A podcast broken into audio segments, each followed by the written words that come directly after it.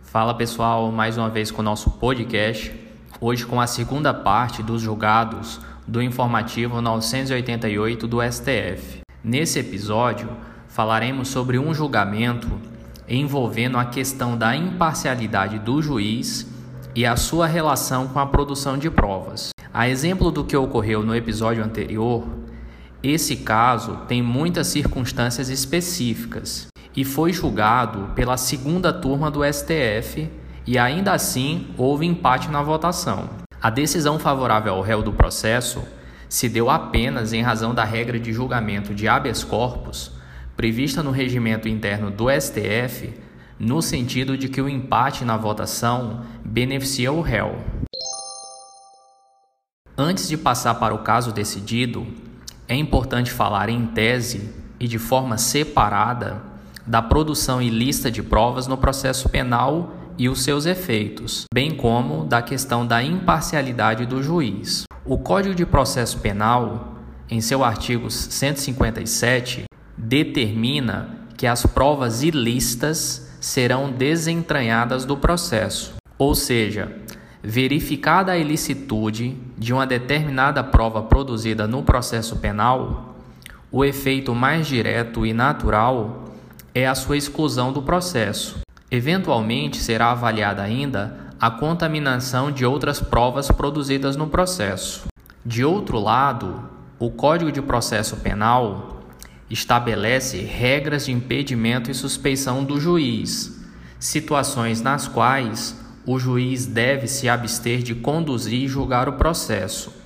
Os atos praticados por um juiz impedido ou suspeito serão considerados atos nulos. Uma dessas hipóteses de impedimento é a de o juiz ter desempenhado no processo penal funções do Ministério Público.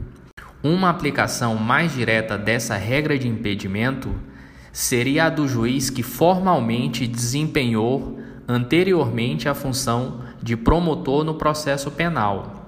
A situação seria esta: um promotor apresentou uma denúncia em face de um acusado e posteriormente esse promotor passa num concurso para juiz ou é mesmo nomeado para um cargo de desembargador.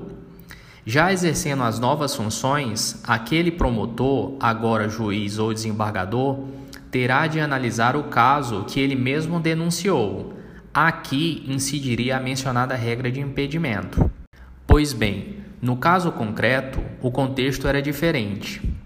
A defesa de um réu condenado foi ao STF e pediu que fosse reconhecida a violação da imparcialidade do juiz que proferiu a sentença condenatória, porque ele teria tido, enquanto juiz do processo, um comportamento típico da acusação, típico do Ministério Público.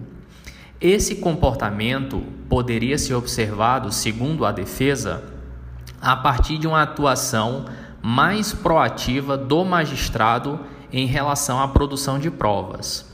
De forma mais específica, a defesa argumentava que o juiz teria colhido os depoimentos de colaboradores no momento da celebração de acordo de colaboração premiada e, por isso, teria participado da produção de provas na fase das investigações. A defesa também argumentou que, após a fase das alegações finais, o juiz teria determinado a juntada de documentos aos autos do processo sem pedido do Ministério Público. Diante disso, o STF decidiu o caso reconheceu a violação da imparcialidade do juiz e anulou a sentença condenatória proferida no processo. O STF entendeu que a atitude do juiz em relação à produção das provas no processo evidenciou a sua parcialidade. Para chegar a tal conclusão, o STF afirmou que o simples fato de o juiz ter colhido diretamente os depoimentos dos colaboradores no momento da celebração do acordo não gera por si só a nulidade do ato. No entanto, o STF afirmou que, no caso concreto, o juiz teria atuado com proeminência na tomada de depoimento dos colaboradores, ultrapassando assim o limite do controle da legalidade e da voluntariedade do acordo de colaboração que ele deveria ter. Afirmou ainda que o juiz, com a sua atitude, acabou reforçando a acusação. Além disso, o STF ressaltou que a juntada de documentos, sem pedido do Ministério Público e após o encerramento da instrução probatória, também evidenciaria esse comportamento do juiz típico da acusação. Com base nisso, entendeu que o juiz violou a sua imparcialidade. Faço uma observação final, pessoal. No início do episódio, falei de um lado da produção de provas ilícitas e seus efeitos. Do outro, falei da questão da imparcialidade do juiz.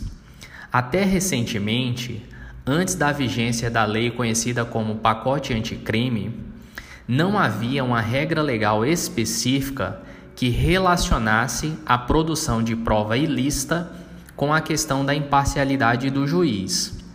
Em 2008, uma regra sobre isso havia sido vetada.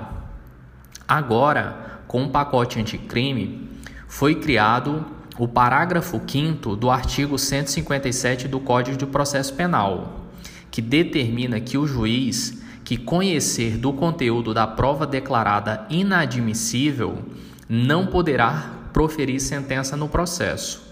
Ou seja, com essa nova regra, passou a existir uma regra relacionada à produção da prova ilícita com a questão da imparcialidade. Essa regra, no entanto, e ao menos por enquanto, não está valendo, uma vez que o STF determinou a suspensão de sua validade. É isso aí, pessoal. Até a próxima.